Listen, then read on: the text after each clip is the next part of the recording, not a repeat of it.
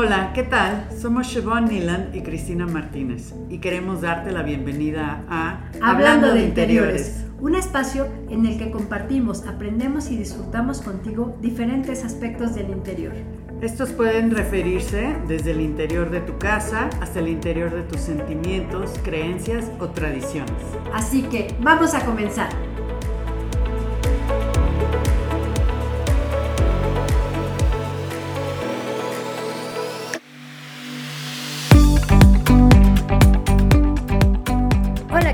Otra vez en uno de nuestros podcasts y como hoy Shimon se fue de comida, nos está acompañando Lau en este podcast. Hola Lau. Hola, ¿qué tal? ¿Cómo estás, Chris? Y hoy les vamos a hablar de un tema que nos puso los pelos de punta, ¿verdad, Lau? Así es. Que es la, el tema de la educación y del TDA y de todos los sobrediagnósticos que hay en los niños. Eh, para esto tengo que darles una referencia.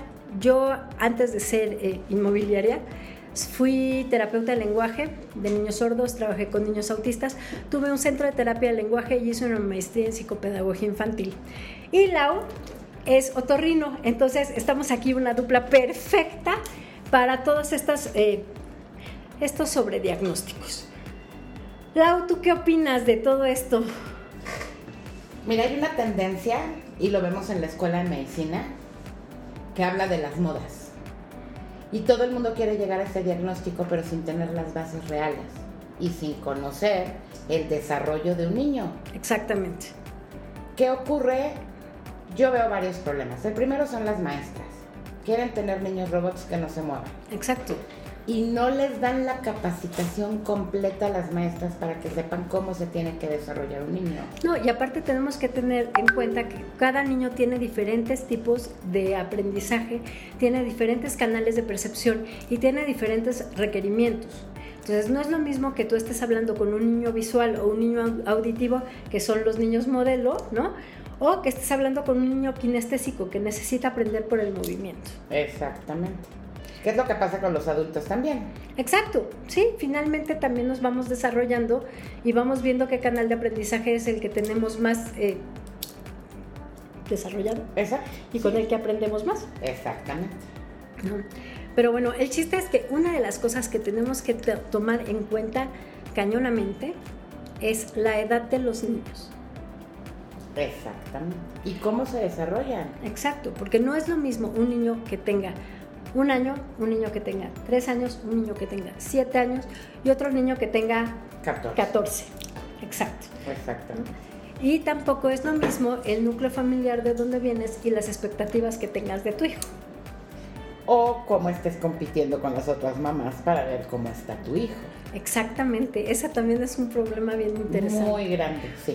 Sí, porque ahora todo el mundo quiere como el mismo nivel para todo y realmente los niños no tienen el mismo nivel. Somos individuos, seres humanos y cada ser humano es diferente y tiene diferentes habilidades. Pero además es importante que sepan que si tu hijo hace una cosa y el otro niño no, o viceversa, no es que uno sea más inteligente que el otro. Simple y sencillamente tienen un proceso y cada niño va a llevar su proceso de aprendizaje. Sí, exacto. Y cada niño se va a desarrollar y va a tener las herramientas que él necesite. Y eso es lo, lo, que necesitamos ser nosotros como papás en primera instancia, porque eso de que la educación está en la escuela no es cierto, señores. La educación está en la casa y tú como papá tienes que ser facilitador y detectar qué, cómo es que aprende tu niño y qué es lo que necesita para aprender. Exactamente. ¿No? Sí, no puedes sentar a tu hijo que se aprende las cosas de memoria cuando quiere estar bailando y en ese momento es cuando se aprende las cosas. Sí, exactamente. Y aparte, o sea, no debemos de nunca perder de vista que los niños aprenden jugando. Los primeros años de vida los niños aprenden jugando y en base al ya la regué, me salió mal, este, ya me caí, van a aprender. Claro, son experiencias de vida. Es una prueba y error constante. Sí. ¿No? Sí. Y, este, y uno, como te dije, tienes que cuidarlo en algunas situaciones, o sea, si tu hijo se va a echar de cabeza de una resbaladilla, bueno, pues está atento a cómo va a caer, ¿no? Claro, sí, claro. Pero no lo limites a, a hacerlo. Sí, sí. No, a mí me sorprendió mucho eh, leí una valoración, ustedes disculparán, este, y decía que un niño de tres años, ocho meses no medía riesgos. Por supuesto que no miden riesgos. No, no, no, los riesgos los mides tú.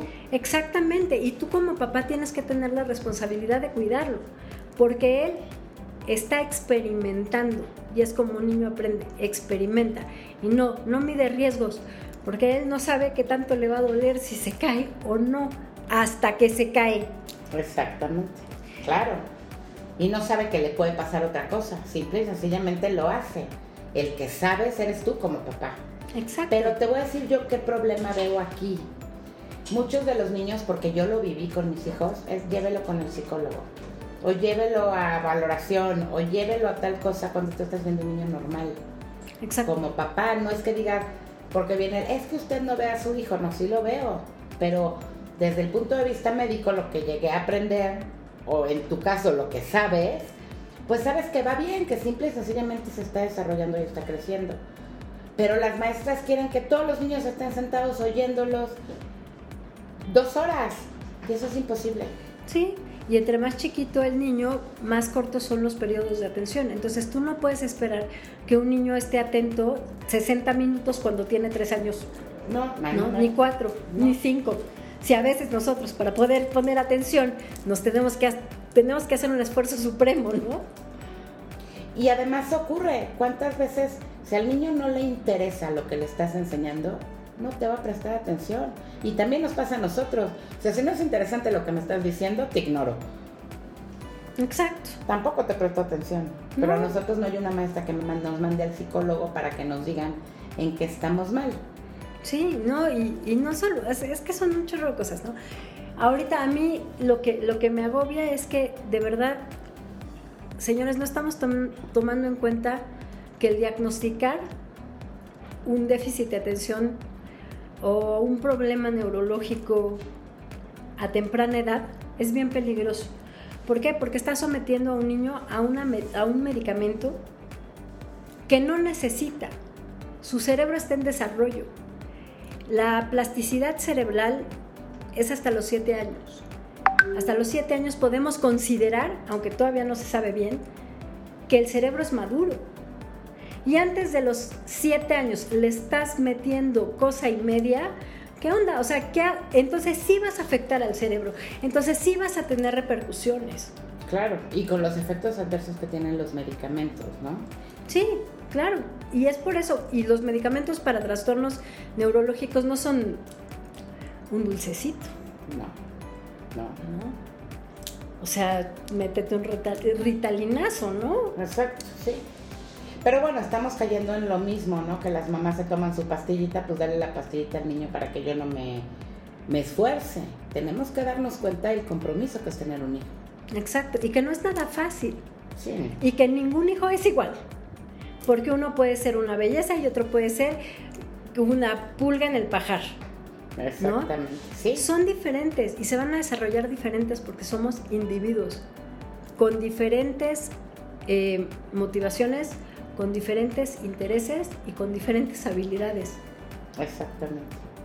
¿No? Y Lau, ¿tú qué nos puedes platicar ahorita del, del autorrino y de, de, cómo se están manejando las cuestiones otorrinolaringológicas con los niños? Mira, tenemos hay varias instancias, pero algo que manejan mucho los pediatras son las sinusitis. Ah. Y también hay edades en que se desarrollan los senos paranasales. No tenemos todos los senos paranasales cuando nacemos y ahí volvemos a lo mismo, es medicar al chamaco con antibiótico y más antibiótico y más antibiótico o comienzan nosotros tenemos algo que eso lo he visto mucho que se llama ciclo nasal. Y el ciclo nasal es que un cornete se va acercando hasta el tabique nasal, comienza a retraerse y el otro hace exactamente lo mismo. Cuando tú revisas a un niño, si no conoces el ciclo nasal, un niño o un adulto, no conoces el ciclo nasal, puedes llegar a caer en diagnósticos. Tiene hipertrofia de cornetes. Y es que tiene mucho moco o hace simple y sencillamente los diagnósticos así. Hay que tener en cuenta, si un niño ronca, duerme con la boca abierta, pues estamos hablando mucho. Digamos que me gustaría que pensaran en adenoides, no en hipertrofia cornetes. Exacto. O sea, que se fueran a lo básico. Pero ¿qué está ocurriendo? Muchas veces no los ve el otorrino, los ve el pediatra. Y el pediatra, no, tiene sinusitis o no es su área. Por eso dicen zapatero a tus zapatos. Exacto. Y muchas veces el diagnóstico viene desde las maestras. Eso es lo eso, ¿sabes qué? Eso es un gran, gran problema que yo veo aquí y sobre todo en, en problemas de educación y de salud, ¿no? Toda, o sea, una maestra te puede decir, es que yo creo que su hijo tiene TDA. Mándelo usted a una evaluación psicopedagógica porque yo estoy segura que su hijo tiene TDA. Y no, su hijo tiene tres años, ocho meses. Exactamente. No. Yo sí creo que en México nos hace falta capacitar a las maestras. Que una maestra que esté en un kinder o en una guardería sepa cómo se va movilizando el desarrollo del niño, Exacto. cómo va, en cuántos años tiene y qué es lo que va a hacer. Yo recuerdo mucho alguna vez en una guardería, una maestra, era una maestra ya grande, que le gustaba leer mucho. Y sí le dijo a una señora, oiga, el ojo de su hijo se, Se va. se va. Y pudieron hacer un diagnóstico en ese momento adecuado. Pero no le dijo, oiga, llévelo con el oftalmólogo porque lo más seguro es que tenga esto. Simple y sencillamente observó al niño y supo que eso no era normal. Bueno, así como lo vemos y sabemos que si un ojo se va no es normal, pues tenemos que saber que lo que el niño está haciendo Es normal. se para, se sienta, tira las cosas. A todos nos ha tocado, los que somos papás, incluso los que no, que te avientan la cosa al piso al niño para que la recojas. Claro. Es parte de su aprendizaje. Entonces, si te está haciendo ese niño, digo, si lo hace mi hijo de 15 años, Bueno, me ya voy a preocupar. ¿no? Pero si lo hace el niño de 2 o 3 años, Claro. que a lo mejor hace, no sé, hace una un castillo con estas fichitas que hay de madera o de legos y lo tira, es parte de su aprendizaje. Exacto. Ellos están viendo el sonido, están viendo cómo se mueven las fichas, están viendo muchas cosas que creo que sí es necesario que las escuelas, digo, que se jactan de ser muy buenas escuelas, comiencen con capacitar a sus maestras nada más en el crecimiento y desarrollo de los niños. Sí. Justo, o sea, y no, no, vaya, no se necesita mucho más. Hay unas tablas maravillosas de desarrollo en donde te, dicen, a los tres años el niño tiene una, este, un lenguaje de jerga. Eso quiere decir que es un lenguaje ininteligible, pero puede comprender órdenes sencillas. Ok, órdenes sencillas es levanta esto, dame, toma, no. Oye, fulanito, fíjate que tienes que ir al baño, agarrar un Kleenex y limpiar tu lugar. O sea, señores, la complejidad está en el número de palabras y en lo concreto del lenguaje. Entonces, tú no puedes esperar que un niño de tres años, ocho meses, cuatro años, te entienda. Claro. Oye, Laura, por favor, ve al. subes la escalera y abres el segundo cajón de la cómoda que está del lado izquierdo, sacas un libro rojo que está detrás del libro negro y me lo traes. Yo ya me perdí. Exacto, o sea, imagínate un niño. ¿no? Exacto, entonces en toda, todo lo que es la memoria auditiva se va desarrollando y los niños muchas veces necesitan retroalimentación auditiva. Entonces, señoras maestras, de veras es una recomendación maravillosa. Yo también fui maestra, yo también lo hice y se los juro que lo hice y lo pueden preguntar. Cuando tú das una instrucción, lo primero que haces es que le pides al niño que te repita la instrucción para ver si la escuchó y la comprendió. Si el niño es capaz de repetirte la instrucción, el niño es capaz de ejecutar la acción. Pero les quita tiempo. Pues les ¿Estás de quita ganas, pero es que es bien no divertido. Exacto. Sí, claro. Y aparte, o sea, ese, ese, esa posición de maestra, de, yo soy la superior y soy la que sé de todo y no sé qué, y los niños van a aprender de mí, no es cierto. Sí, no. En la escuela yo creo que yo aprendí mucho más de los niños que los niños de mí.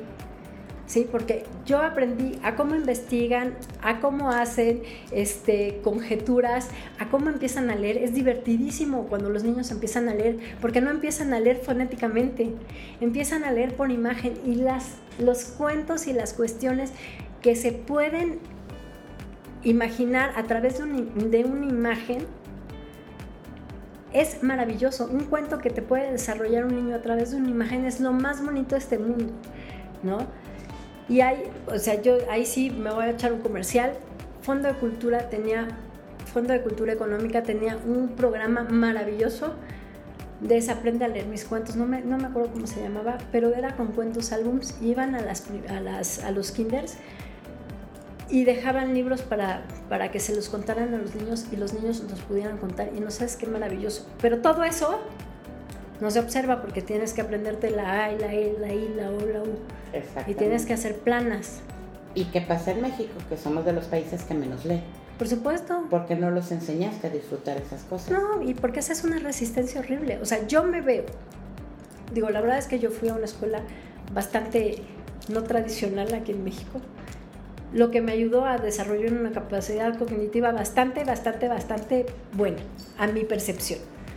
Pero este, algo que, que yo nunca entendí es que yo aprendí a leer dibujos. Yo jamás hice planas de A, E, I. Que son horribles. Jamás. Y jamás, cuando yo iba en kinder a mi mamá jamás le decían si sabía escribir la A o si el palito me había salido chueco. Sí, sí, claro. Entonces, caemos en una, en una cuestión educativa aquí en México con una falta de criterio bien impresionante. Sí, sí, claro. Y todo por medio de la repetición. Y así no vivimos, o sea, es más bien por medio de la observación. Exacto, pero imagínate si las mujeres, las maestras, las mujeres, perdonen ustedes, las este, maestras no, no observan o los maestros no observan. O a lo mejor se observan, pero no conocen. Que yo creo que la gente que tiene muchos años dando clase, pues ya vas viendo cómo son los niños. No esperarás que llegue un niño de tres años y te diga R con R cigarro, R con R barril, ¿no? No, por supuesto que no. No se puede.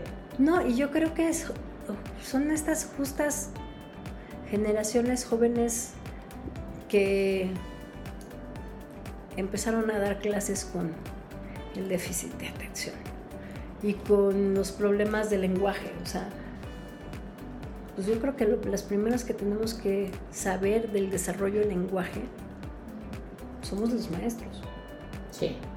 Y los primeros que tenemos que utilizar un buen lenguaje son los maestros. Claro, sí, claro.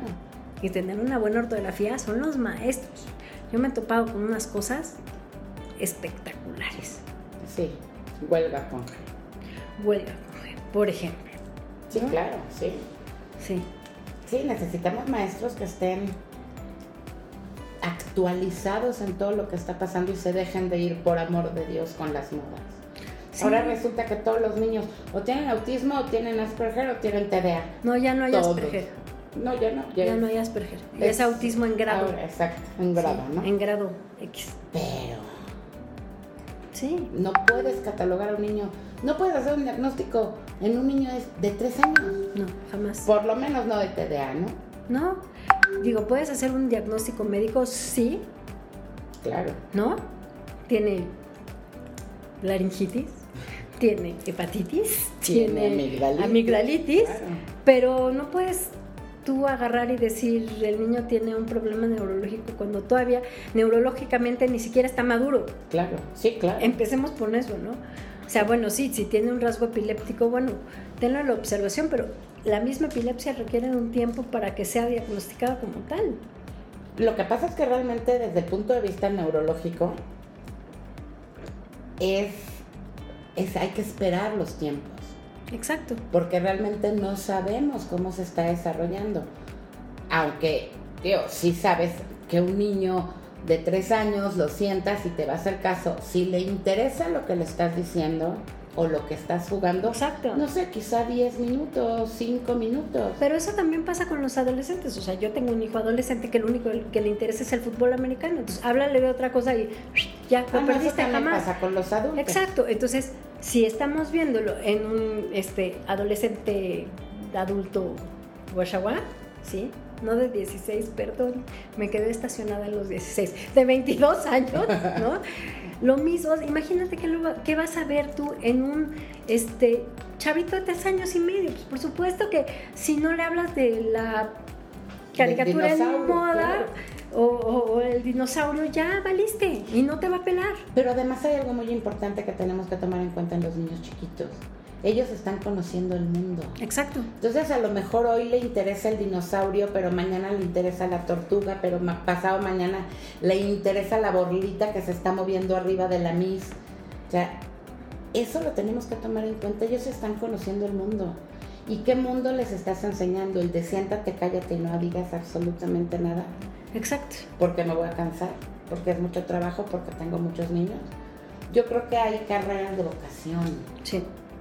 Y si hay una carrera que a final de cuentas te va a formar hasta que tú eres adulto, es el maestro. Sí, sí, claro. Y te acuerdas, o sea, yo me acuerdo de, de los maestros que me marcaron la vida. Claro. O sea, yo me acuerdo perfectamente bien. Tuve el grandísimo honor de trabajar con una de ellas y la amo como pocas, o sea, y fue maestra mía de kinder ¿eh? y me acordaba perfecto, perfecto de ella. Porque te marcó la Claro. porque te enseñó, ¿no? Realmente.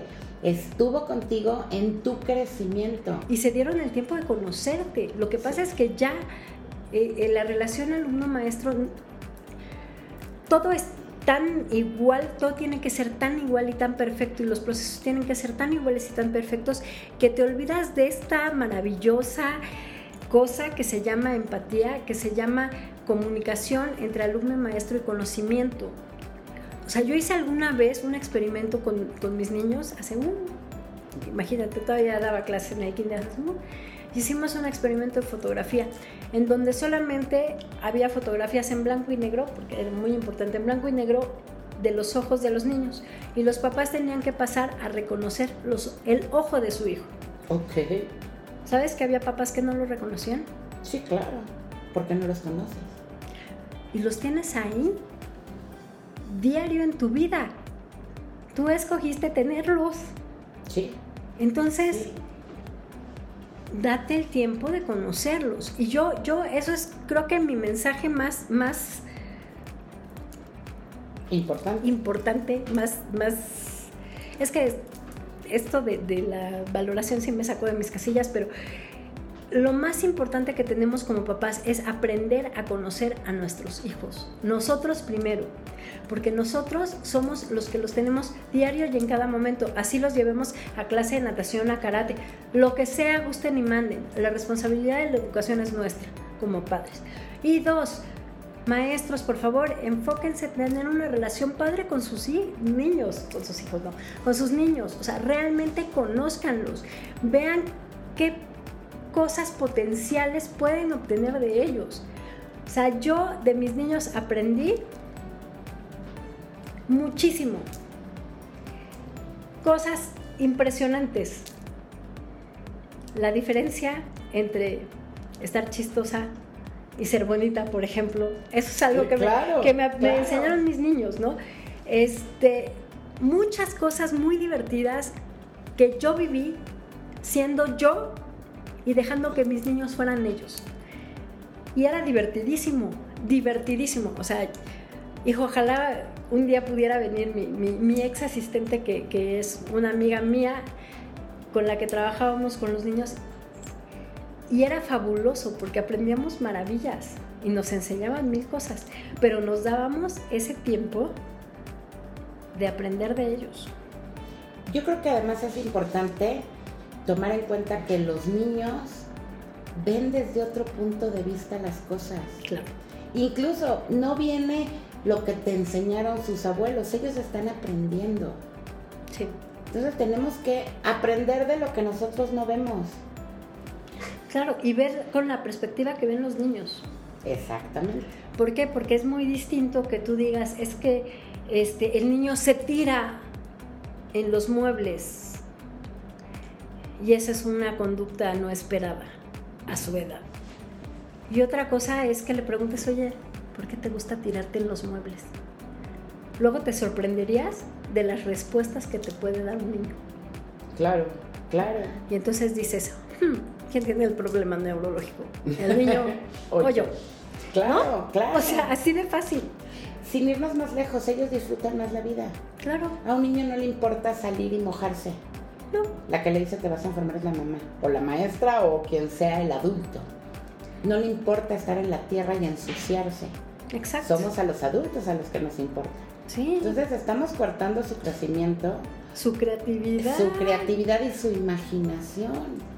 Pero ese no es el problema, el problema es cuando caes con alguien que lo va a medicar. Yo creo que eso es lo peor. Porque Estás aparte arruinando su vida. le condenas la vida. Claro. Porque estás poniendo, o sea, le estás metiendo sustancias que de una u otra forma sí van a afectar su cerebro. Claro. Claro. ¿no? Entonces yo creo que es una gran responsabilidad y creo que antes de pensar en medicar a nuestro hijo tenemos que saber o pensar llevarlo a un psiquiatra para que lo medique. Creo que tenemos que empezar a pensar cuántos años tiene. ¿En ¿Cuál qué es? fase del desarrollo va? Exacto. ¿Cuáles son sus fortalezas y sus deb- debilidades? Y antes de juzgar una conducta, debo preguntarle por qué él de esa, esa conducta, ¿no? ¿Por qué hace esa conducta? ¿Por qué se tira en el sillón? ¿Por qué se tira en el suelo? Pues, ¿Por qué brinca en la cama? exacto, ¿no? Claro. Entonces creo que nosotros tenemos mucho más que aprender que los niños, de los niños que nos... ¡Ah! Que ellos de nosotros. Exactamente, ustedes me disculparán hoy. Este, y sí, pues yo creo que es un- una cosa importante que teníamos que decir el día de hoy, dada Sí. una, una cuestión que me llegó. Y bueno, pues muchas gracias Lau por ayudarme a grabar este podcast que no estaba planeado, pero pues salió. Yo creo que salió y salió bien. Sí, y este, y pues muchas gracias. Esperamos que nos escuchen el próximo miércoles. Perdón por grabar este podcast en jueves, pero No, el próximo es miércoles, sí, pero se, se va a Ah, mañana. Ok. Y pues esperamos finalmente que esto, que también es desde nuestro interior, les haya gustado. Así es. Muchas gracias, Lau. A ti, Cris, hasta luego. Bye. Bye. Esperamos sinceramente que te hayas divertido tanto como nosotras y que realmente hayamos llegado a tu interior. Te invitamos a suscribirte a nuestro podcast y a compartirlo si te gustó. También te invitamos a sugerirnos temas de tu interés, pero también de tu interior. Nos vemos la próxima semana. ¡Adiós!